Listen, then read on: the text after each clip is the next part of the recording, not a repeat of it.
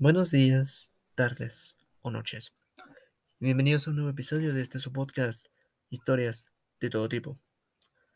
En esta ocasión les vengo con una historia del libro Leyendas de Gustavo Adolfo Becker y la historia se llama El Cristo de la Calavera. Es una historia larga, son 19 páginas, este, pero bueno, la, la letra es un poco pequeña, así que probablemente no dure mucho. Y pues nada, espero que les guste.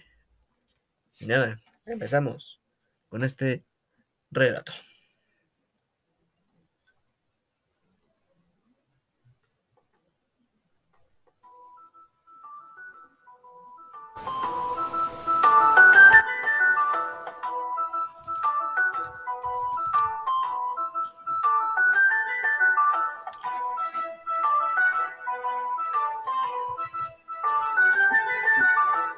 El Cristo de la Calavera. El rey de Castilla marchaba a la guerra de moros, y para combatir con los enemigos de la religión, había apelado en son de guerra a todo lo más florido de la nobleza de sus reinos. Las silenciosas calles de Toledo resonaban noche y día con el marcial rumor de los atabales y los clarines. Y ya en la morisca puerta de Bisagra, ya en la de Balmadón, o en la embocadura del antiguo puente de San Martín. No pasaba horas sin que se oyese el ronco grito de los centinelas, anunciando la llegada de algún caballero que, precedido de su pendón señorial y seguido de jinetes y peones, venía a reunirse al grueso del ejército castellano. El tiempo que faltaba para emprender el camino de la frontera y concluir de ordenar las huestes reales discurría en medio de fiestas públicas, lujosos convites y lúcidos torneos, hasta que, llegada, al fin, la víspera del día señalado de antemano por su Alteza para la salida del ejército, se dispuso un postrer sarao con el que debieran terminar los regocijos. La noche del sarao el alcázar de los reyes ofrecía un aspecto singular. En los anchurosos patios, alrededor de inmensas hogueras y diseminados sin orden ni concierto, se veía una abigarrada multitud de pajes, soldados, ballesteros y gente menuda, que estos aderezando sus corceles y sus armas y disponiéndolos para el combate. Aquellos saludando con gritos o blasfemias las inesperadas vueltas de la fortuna, personificada en los dados del cubilete. Los otros repitiendo en coro el refrán de un romance de guerra que entonaba un junglar, acompañado de la gusla. Los demás allá comprando a un romero conchas, cruces y cintas tocadas en el sepulcro de Santiago, corriendo con locas carcajadas de los chistes de un bufón, o ensayando en los clarines el aire bélico por entrar en la pelea, propio de sus señores, o refiriendo antiguas historias de caballerías o aventuras de amor o milagros recientemente acaecidos formaban un infernal y atronador conjunto, imposible de pintar con palabras.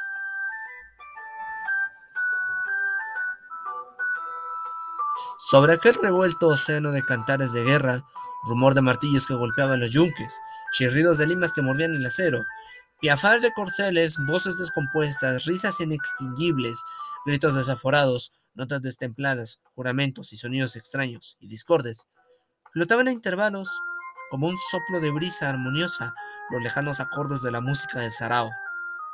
Este, que tenía lugar en los salones que formaban el segundo cuerpo del alcázar, ofrecía, a su vez, un cuadro, si no tan fantástico y caprichoso, más delumbrador y magnífico.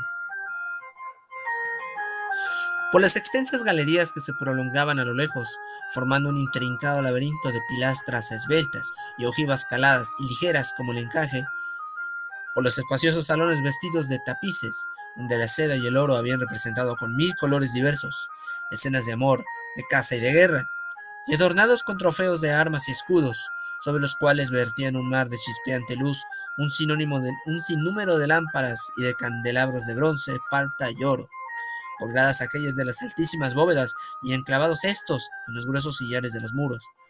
Por todas partes a donde se volvían los ojos se veían oscilar y agitarse en distintas direcciones una nube de damas hermosas, con ricas vestiduras chapadas en oro, redes de perlas aprisionando sus rizos, joyas de rubíes llameando sobre su seno, plumas sujetas en vaporoso cerco o mango de marfil, colgadas del puño y rostrillos de blancos encajes que acariciaban sus mejillas, o alegres turbas de galanes con talabartes de terciopelo, justillos de brocado y calzas de seda, porceguíes de tafilete, capotillos de mangas perdidas y caperuza, puñales con pomo de filigrana y estoques de corte, bruñidos, delgados y ligeros. Pero este, entre esta juventud brillante y deslumbradora, que los ancianos miraban desfilar con una sonrisa de gozo, sentados en los altos sitiales de alerce que rodeaban el estrado real, llamaba la atención por su belleza incomparable una mujer.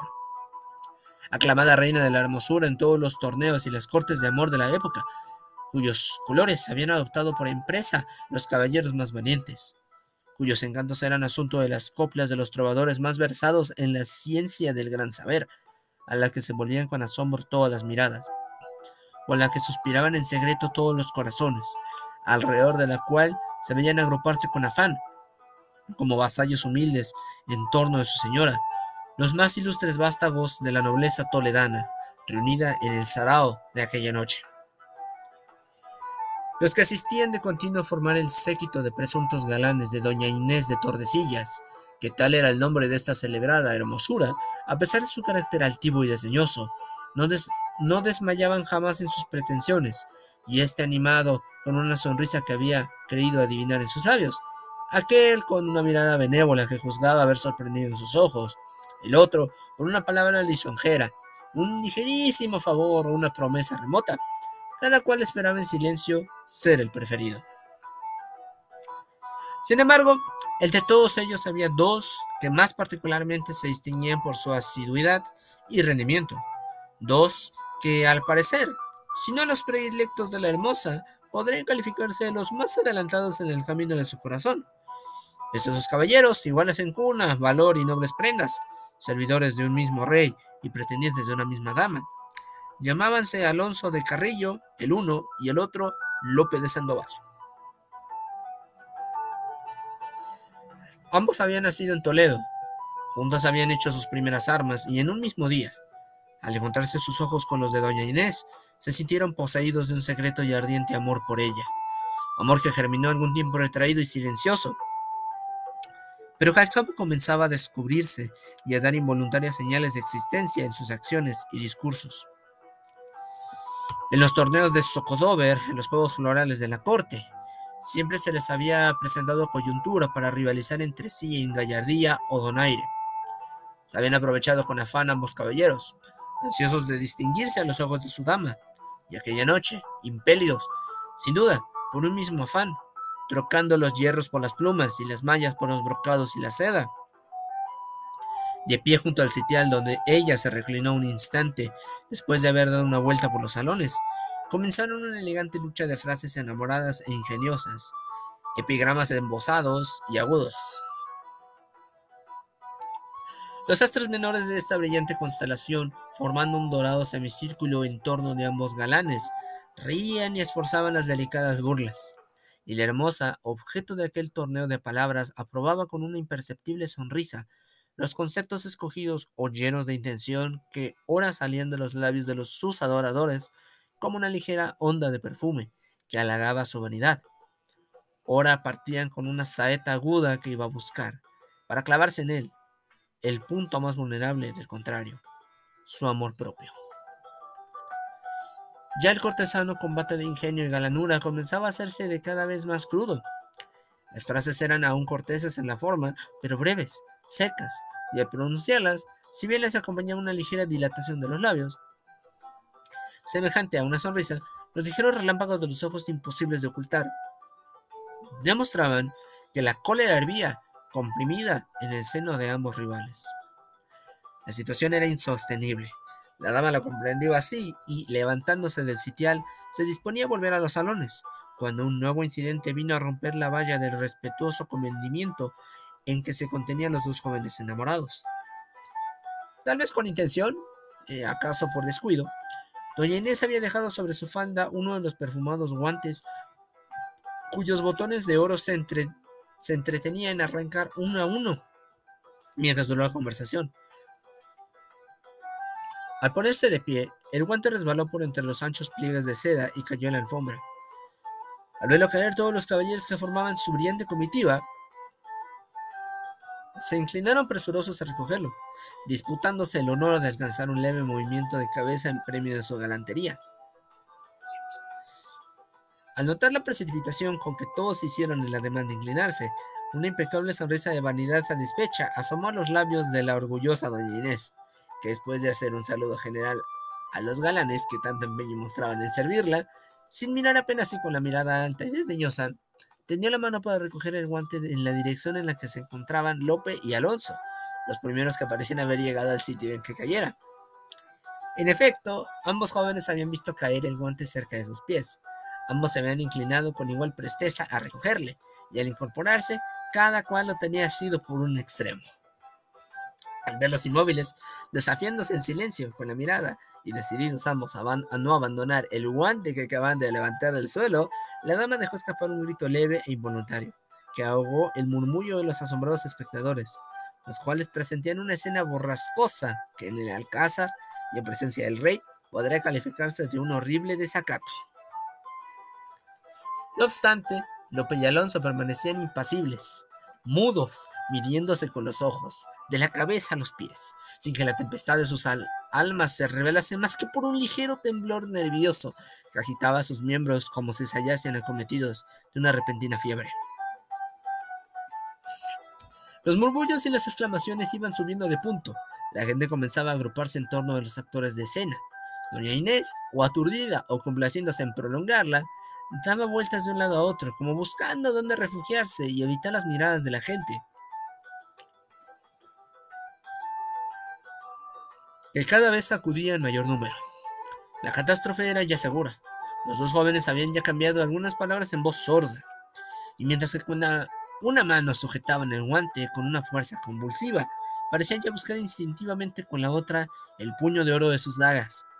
Cuando se entreabrió respetuosamente el grupo que formaban los espectadores, y apareció el rey. Su frente estaba serena. Ni había indignación en su rostro, ni cólera en su ademán. Tenía una mirada alrededor, y esta sola mirada fue bastante para darle a conocer lo que pasaba. Con toda la galantería del doncel más cumplido, tomó el guante de las manos de los caballeros, que, como movidas por un resorte, se abrieron sin dificultad al sentir el en contacto de la del monarca y volviéndose a doña Inés del Tordesillas, que apoyada en el brazo de una dueña parecía próxima a desmayarse, exclamó presentándolo con acento, aunque templado, firme. Tomad, señora, y cuidad de no dejarlo caer. En otra ocasión, donde al devolveroslo os lo devuelvan manchado en sangre. Cuando el rey terminó de decir estas palabras, doña Inés no acertaremos a decir si a impulsos de la emoción o por salir más airosa del paso, se había desvanecido en brazos de los que la rodeaban. Alonso y Lope, el uno estrujando el silencio entre sus manos el birrete de terciopelo, cuya pluma arrastraba por la alfombra, y el otro mordiéndose los labios hasta hacerse brotar la sangre, se declararon una mirada tenaz e intensa. Una mirada en aquel lance equivalía a un bofetón, a un guante arrojado en rostro, a un desafío, a muerte. 2. Al llegar la medianoche, los reyes se retiraron a su cámara Terminó el sarao y los curiosos de la plebe, que aguardaban con impaciencia este momento formando grupos y corrillos en las avenidas del palacio, corrieron a estacionarse en la cuesta del Alcázar, los miradores y el Socodover. Durante una o dos horas, en las calles inmediatas a estos puntos, reinó un bullicio, una animación y un movimiento indescriptibles. Por todas partes se veían cruzar escuderos caracoleando en sus corceles ricamente enjaezados, reyes de armas con hojosas casullas llenas de escudos y blasones, timbaleros vestidos de colores vistosos, soldados cubiertos de armaduras resplandecientes, pajes con capotillos de terciopelo y birretes coronados de plumas, y servidores de a pie que precedían las lujosas literas y las andas cubiertas y ricos paños, llevando en sus manos grandes hachas encendidas, a cuyo rojizo resplandor podía verse a la multitud que, con cara atónita, labios entreabiertos y ojos espantados, miraba desfilar con asombro a todo lo mejor de la nobleza castellana, rodeada en aquella ocasión de un fausto y un esplendor fabulosos. Luego, poco a poco fue cesando el ruido y la animación. Los vidrios de colores de las altas ojivas del palacio dejaron brillar. Atravesó entre los apiñados grupos la última cabalgata. La gente del pueblo, a su vez, comenzó a dispersarse en todas direcciones, perdiéndose entre las sombras del enmarañado laberinto de calles oscuras, estrechas y torcidas, y ya no turbaba el profundo silencio de la noche más que el grito lejano de vela de algún guerrero, el rumor de los pasos de algún curioso que se retiraba al último o el ruido que producían las salvadas de algunas puertas al cerrarse. Cuando en lo alto de la escalinata que conducía a la plataforma del palacio apareció un caballero, el cual, después de tender la vista por todos los lados, como buscando a alguien que debía esperarlo, descendió lentamente hacia la cuesta del alcázar, por la que se dirigió hacia el Socodover. Al llegar a la plaza de este hombre, se detuvo un momento y volvió a pasar la mirada a su alrededor. La noche estaba oscura. No brillaba una sola estrella en el cielo, ni en toda la plaza se veía una sola luz. No obstante, allá a lo lejos, y en la misma dirección en que comenzó a percibirse un ligero ruido como de pasos que iban aproximándose, creyó distinguir el bulto de un hombre. Sin duda, el mismo a quien parecía aguardaba con tanta impaciencia.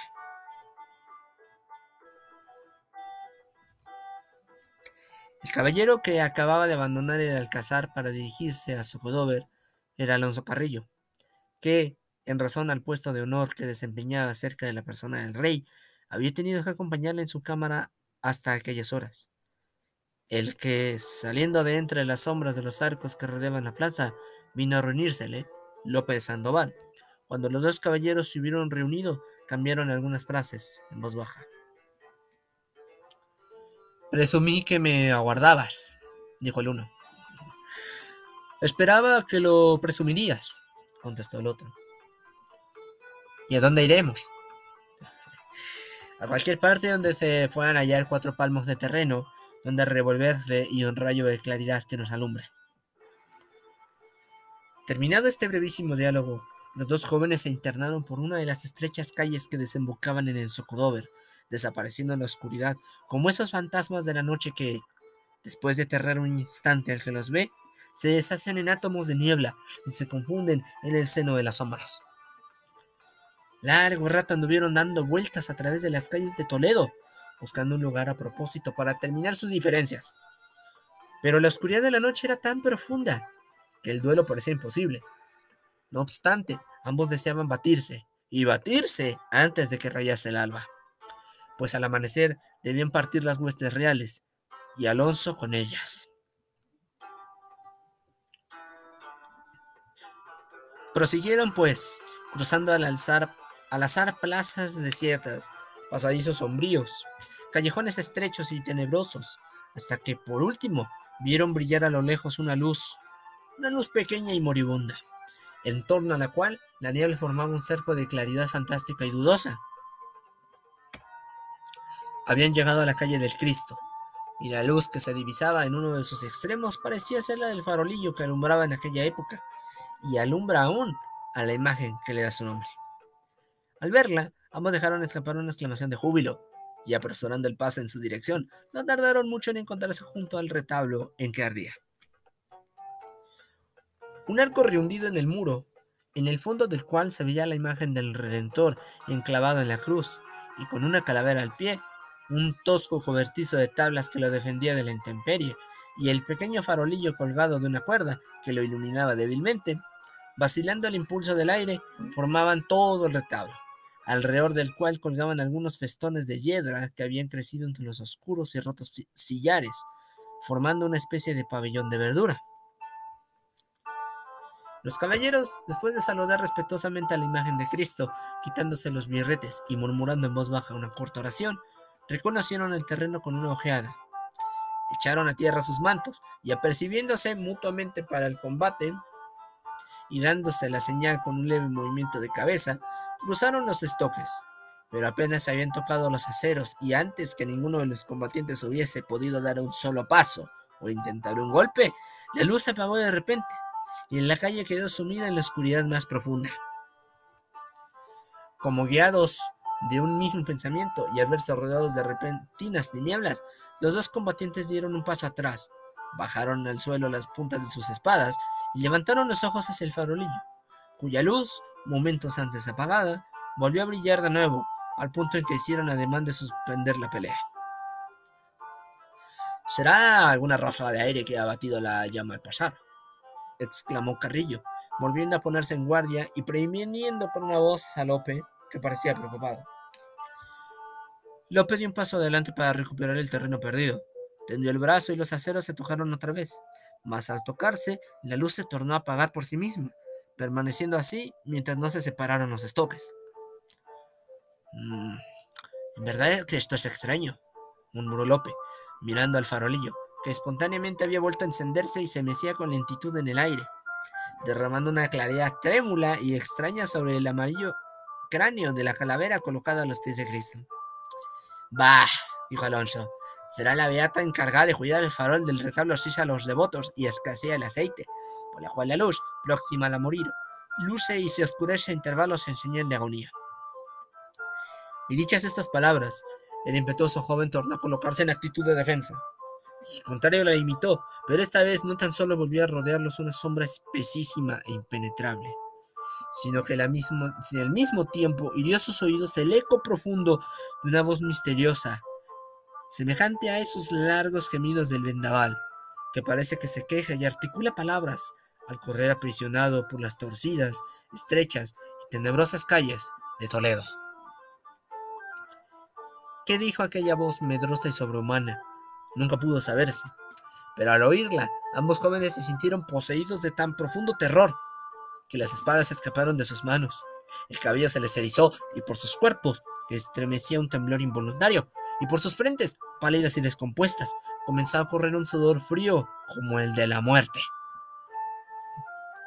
La luz, por tercera vez apagada, por tercera vez volvió a resucitar, y las tinieblas se disiparon.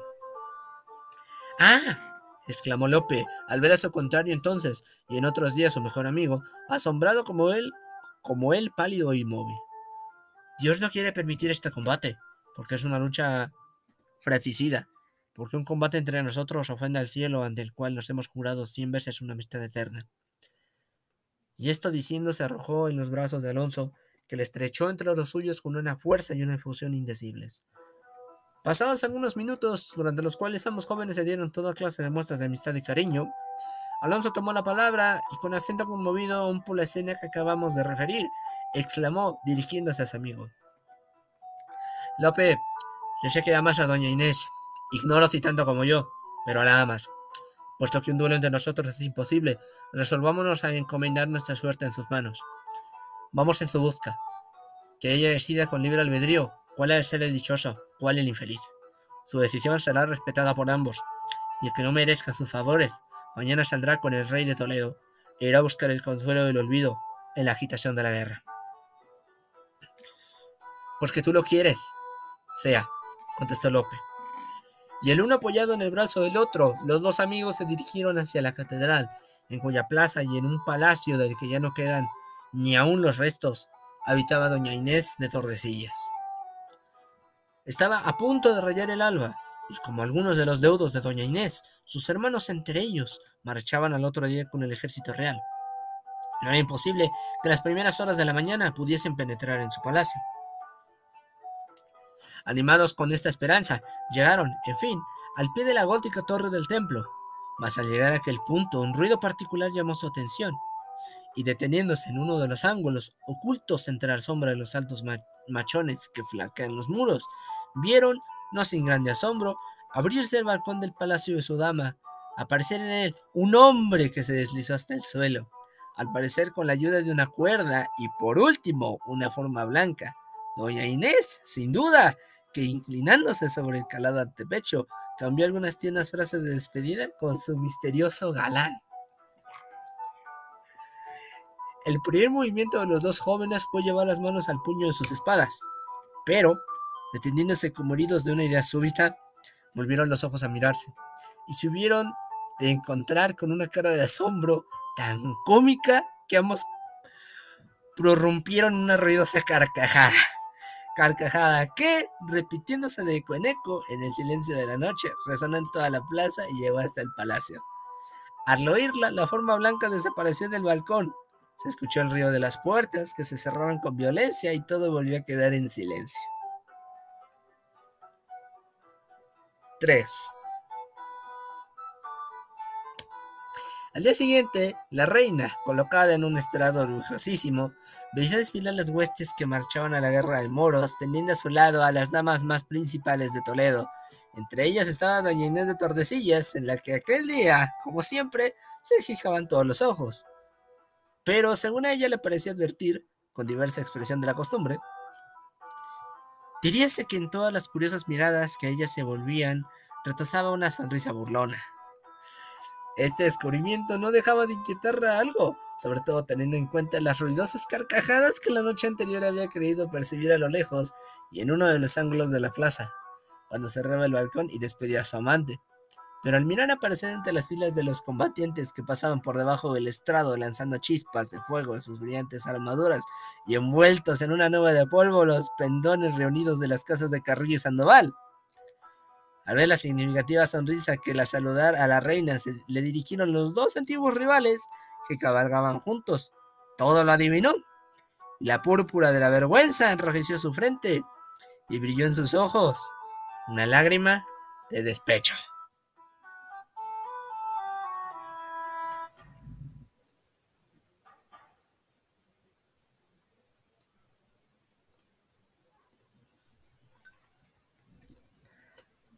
Hasta aquí llega esta historia que se llamó El Cristo de la Calavera. Muchas gracias por escuchar esta historia, espero que les haya gustado. Fue una historia bastante curiosa, la verdad. momento infidelidad, que quieren que les diga. El tema de las casas nobles y todo eso fue, bueno, en su tiempo algo complicado, incluso todavía a la fecha es algo complicado, ¿no? Vean, Inglaterra ganó Bretaña, eh, todo eso, bueno. La reina Isabel, que todavía probablemente nos dure otros 200 años. Pero bueno, nada, eh, espero que les haya gustado, una historia muy curiosa. Eh, pues, no sé qué más decirles. Espero que hayan disfrutado esta, esta historia, esta leyenda de la banda de Gustavo Adolfo Becker. Gracias a todos. Recuerden seguirnos, eh, seguirme, sigo hablando en plural, perdón. Recuerden seguirnos en, como sea, en las redes sociales que dejamos en la descripción del podcast. No pregunten por qué estoy hablando en plural, ni yo lo sé.